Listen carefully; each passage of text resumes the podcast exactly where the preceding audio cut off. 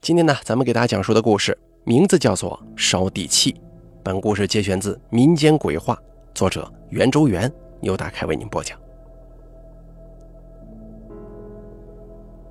王木隐约觉得，自己的好朋友刘夏最近的倒霉跟搬了新家有关系。他对刘夏说：“喂，会不会是你的新房子风水有问题啊？要不要找个风水先生看一下？”刘夏抬眼看着王木，他这个人呢，从来不相信这些风水鬼神什么的，但他这辈子还真没这么倒霉过。自从半年前搬了新家之后，他就各种不顺。先是新买的苹果手机丢了，接着是出差把公司的笔记本电脑也给丢了，后来股票又亏了一大笔钱，现在连工作都丢了。他也忘了这是第几次来找王木喝闷酒了。他顿了一下，说道：“怎么，你有认识的？倒霉久了，我我这都有点病急乱投医了。”王木说：“小时候听说老家隔壁村有一个叫田姨的神婆，看事特别准。你要是想看啊，我回去跟我妈打听一下。”我当然想看了。田姨原来是一名普通的农村妇女，在五十多岁的时候大病一场，几乎没命。但好了之后啊，突然就给人看事儿了，并且看得特别准。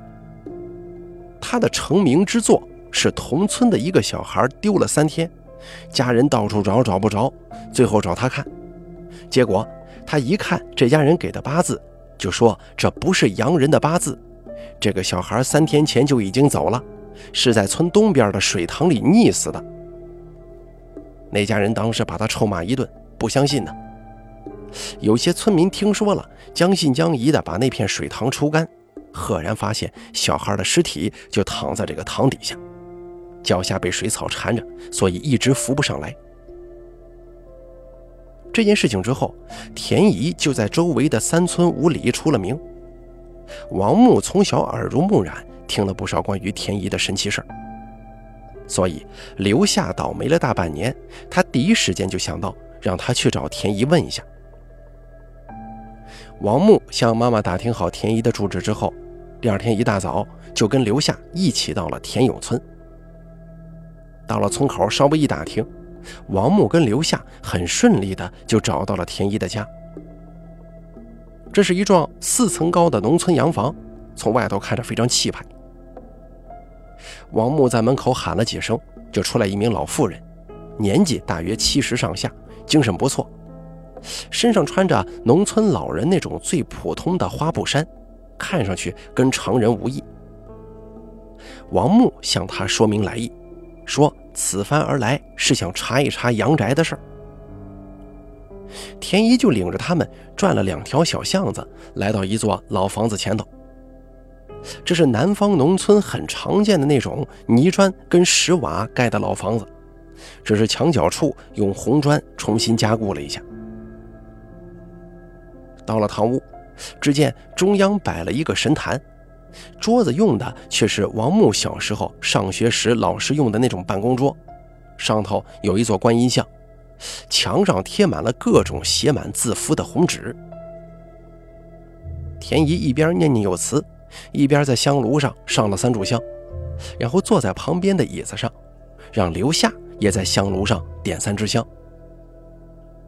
刘夏是北方人，听不懂南方方言。王木在一旁给他翻译。上完香之后，田姨就闭上眼睛，这腿呀开始快速的抖起来了，嘴里咏唱着一些像歌又像诗的话，什么“天地定阴阳，乾坤来定体，天兵天将来坐镇”。王木也只是听出了这几句。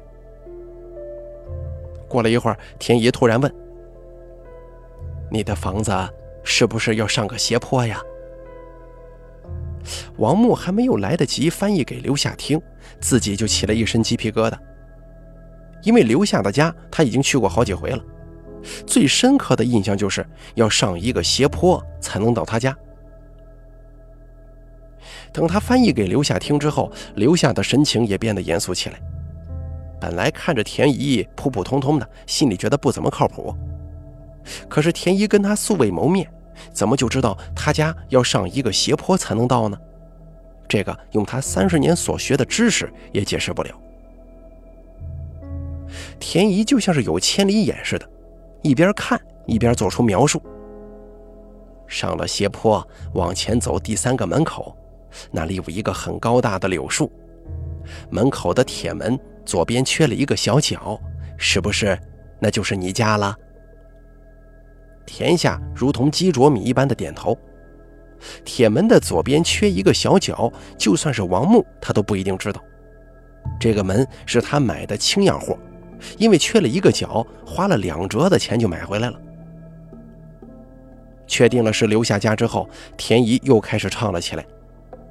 那个动静听起来啊，给人的感觉就像是在跟别人一问一答。过了一会儿，田姨又问。最近半年是不是破财了？王木直接替刘夏回答了这个问题。田姨继续说：“你这个房子当初是占了别人的地才盖起来的，原来的主人他不服气呀，现在回来折腾你了。这个事儿刘夏真还不知道呢。他买的是二手房，房子是开发商盖的，都二十多年的楼龄了，现在去哪里查证这件事情呢？”刘夏只好问：“那那怎么办呢？”田姨说：“烧一次地契就好了。”刘夏问王木：“烧地契是什么意思？”王木虽然略有耳闻，但是也说不出个所以然来，只好硬着头皮问田姨。田姨用奇怪的眼神看向他俩，大概是很少有人问他这个问题吧。于是呢，他就简单的解释了一下。这大概意思就是，跟杨坚买房子签合约是一样的，烧了地契就相当于告诉土地，这间房子是属于新主人的，旧主人不能再来捣乱了。田姨说，如果请他去烧，一千块钱就行了。刘夏听到这个价格，犹豫了一下，给田姨一个百元红包，说回去考虑考虑，就跟王木退了出来。一出来，刘夏就问王木。这这会不会是个套路啊？就像是街头的算命先生说你有血光之灾，骗你一大笔钱，说是给你消灾。王木和刘夏是大学同一个宿舍的舍友，所以刘夏怎么问他也是不见怪的。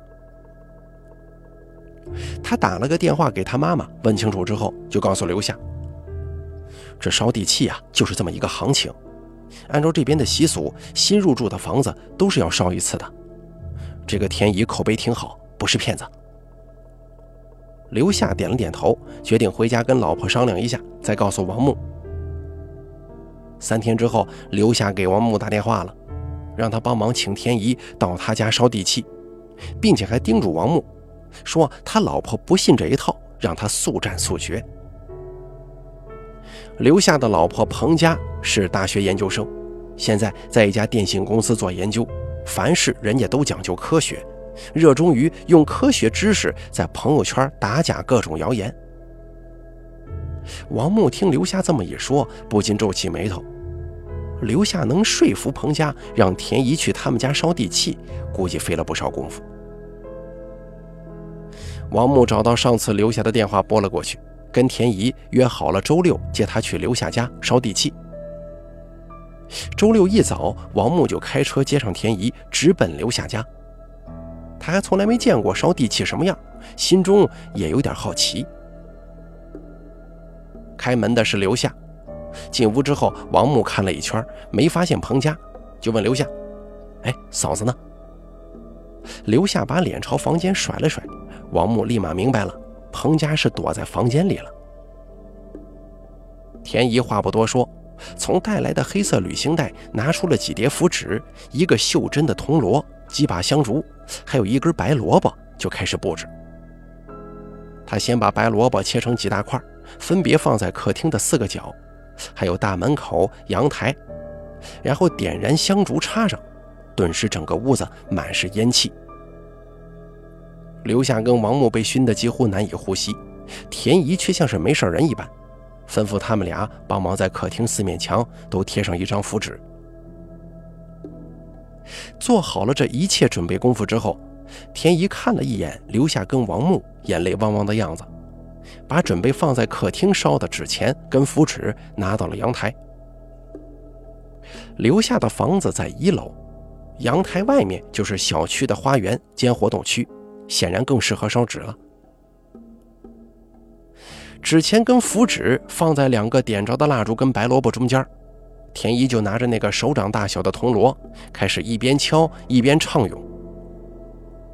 王木竭力听了听，这大概意思呢，就是请土地公公、各路天兵天将来见证，今天要烧地契。田姨才唱了没两句，彭家从房间出来了，一出来就被满屋子的烟熏得连咳好几声，脸色难看极了。他对刘夏说：“刘夏，你搞什么鬼呀？是要把房子烧了吗？”“呃，老婆，一会儿就好了，你你忍耐一下。”王木在一边帮腔说：“嫂子，哎，这是一时需要，就快好了。”彭家黑着脸说：“装神弄鬼的。”一群神经病。说完，他又走进房间，狠狠地关上了门。田姨好像什么事都没发生一样，继续在唱。又过了好一会儿，他才停了下来，让刘夏把地上的纸钱捡起来，对着香烛烧了。可是就在刘夏要去捡的时候，不可思议的事情发生了。刘夏的手还没碰到纸钱，纸钱却突然轰的一下，凭空烧了起来。吓得刘夏猛地把手缩了回去。王木也被眼前这一幕吓得目瞪口呆。可是田乙却见怪不怪地说：“这是鬼抢钱呢。”说完之后，又闭上眼睛唱了一段，但是这次啊没敲锣，而是像上次那样抖起了腿。过了一会儿，田一睁开眼睛说：“你这间房子还压住了另外一间房子的一个角落。”所以，那个房子的主人也来抢钱了。啊，那那怎么办呢？要给他也烧一份，要不他还会来找你麻烦。你再给我五百块，我现在啊一起给他烧了。王木刚给刘夏翻译完，彭家不知道什么时候站在他们身后就说：“明明说好的是一千块，现在又要加五百，分明是个骗子嘛！”刘夏，你一分钱都不许加。赶紧让他走人！田姨听不懂普通话，问王木：“彭家说什么？”王木只好说：“哦，我这哥们儿的媳妇儿，呃，他不太信这个。”田姨也不生气，他对王木说：“你问问他，他现在在卖的这个小房子，是不是有人问价，但是达不到他心中的价格呢？”王木把话翻译给了彭家听。彭家微微有些吃惊，卖房子的事儿他一直在操办，放出去两个多月了，看了好些人，但是没有一个问价的。昨天中介才说有一个买家问价，这事连刘夏都不知道。他心中的价格是一百二十万，可是买家报的是一百一十七万。彭家对王母说：“是又怎么样？”在得到肯定的答案之后，田姨说。如果想卖出去啊，就要降两三万，要不然卖不出去。如果三个月之后再卖，那可就要掉八九万呢。彭家对田姨的话嗤之以鼻。虽然最近这个楼市的行情确实不好，但国家的政策慢慢放松是整个市场的共识。专家都说房价下半年要回暖，他就不相信一个农村老太太竟然比专家还厉害。不过。彭家不再阻止田姨烧纸了，刘夏也同意让田姨再多烧一份。这次纸钱没有再自燃了。仪式结束之后，田姨告诉刘夏，半个月之后他可能得到一笔小财。不过，相比于得到一笔小财，刘夏更想知道他什么时候能找到工作。他就问了田姨。田姨沉吟了一下，说：“最晚不超过一个月。”你就可以找到工作，是朋友介绍的。半个月之后，刘夏神秘兮兮的要请王木吃饭。王木到了之后才知道，刘夏中签了一只股票，赚了小几万块呢。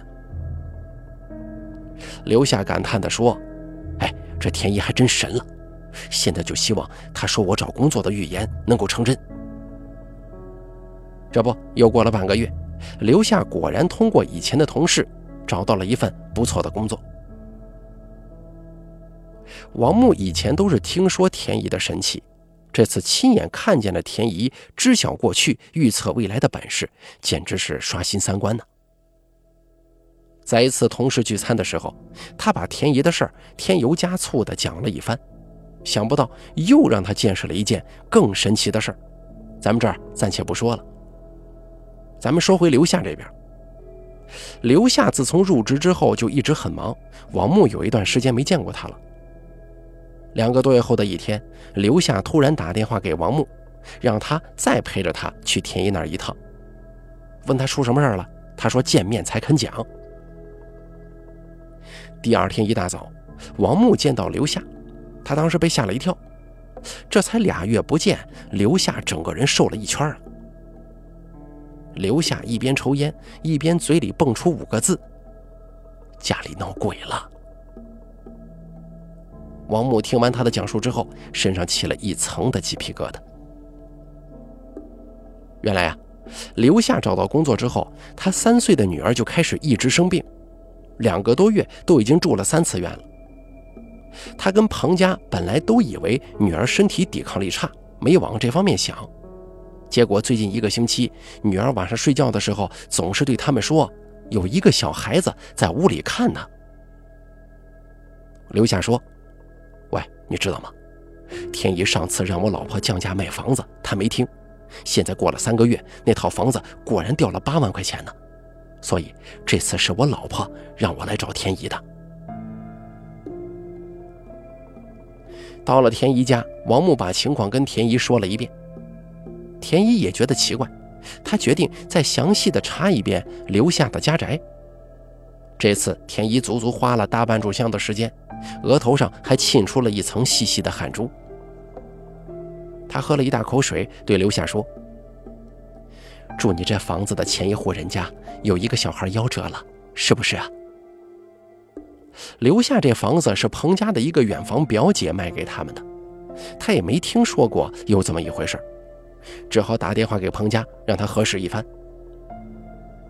过了一会儿，彭家回电话说：“他表姐说绝对没有这回事。”事实摆在眼前，但是田姨还是坚持她的判断。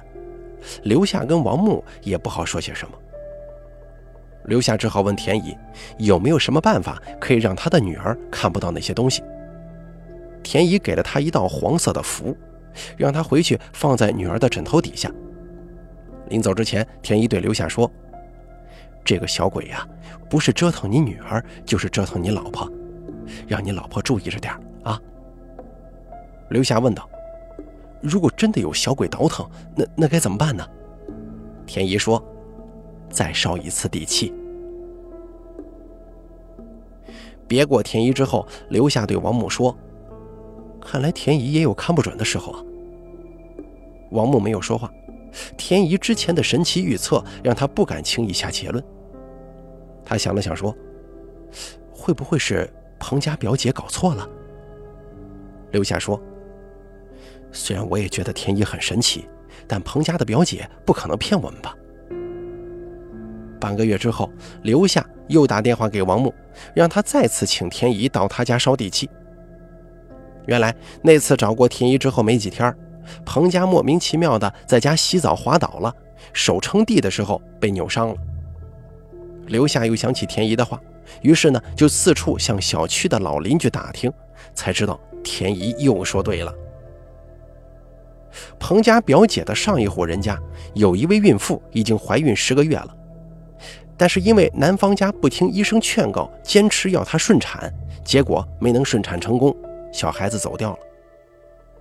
彭家打电话给他表姐质问，他表姐才承认，当时他贪图便宜买了这个房子，但住了两年一直不顺利，知道彭家想买房，于是就顺水推舟的卖给了他。当时彭家气的要跟他表姐断绝来往呢。于是乎，王木再次把田姨接到了刘夏家，这回啊换成彭家笑脸相迎了。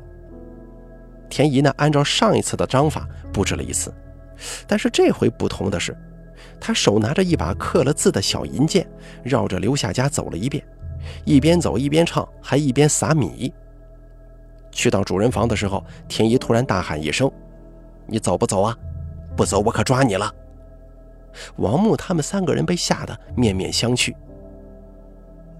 做完这一切，田姨又像上次一样，在阳台敲锣唱了一段，又让庞家亲自把纸钱烧了。这回啊，纸钱没有发生自燃的现象。完事以后，田姨对刘夏说：“你们住在一楼，阴气比较重，最好在阳台上供奉一个土地，要不阳气弱的时候啊，会有东西来搞你们的。”彭家问：“这个房子是不是风水很差？要不我们换套房子吧？”田姨说：“这个房子风水并不差。”继续住吧，到了年底呀，你老公就会升职，你们家会越往后越好的。听到这边，刘夏跟彭家这才放下心来。果不其然，到了年底，刘夏果真升职了，又请王木吃了一顿饭。王木本来以为不会再找天意了，可是一个同事听过他吹水之后啊，却让他带他去找天意问一个事儿。王木也是通过下一个事儿才知道这个世界上还有阴阳八字这样神奇的事情。那么咱们下一个故事再说吧。好了，本期故事烧地气演播完毕，感谢您的收听。本故事节选自民间鬼话系列，作者袁周元，由大凯为您播讲。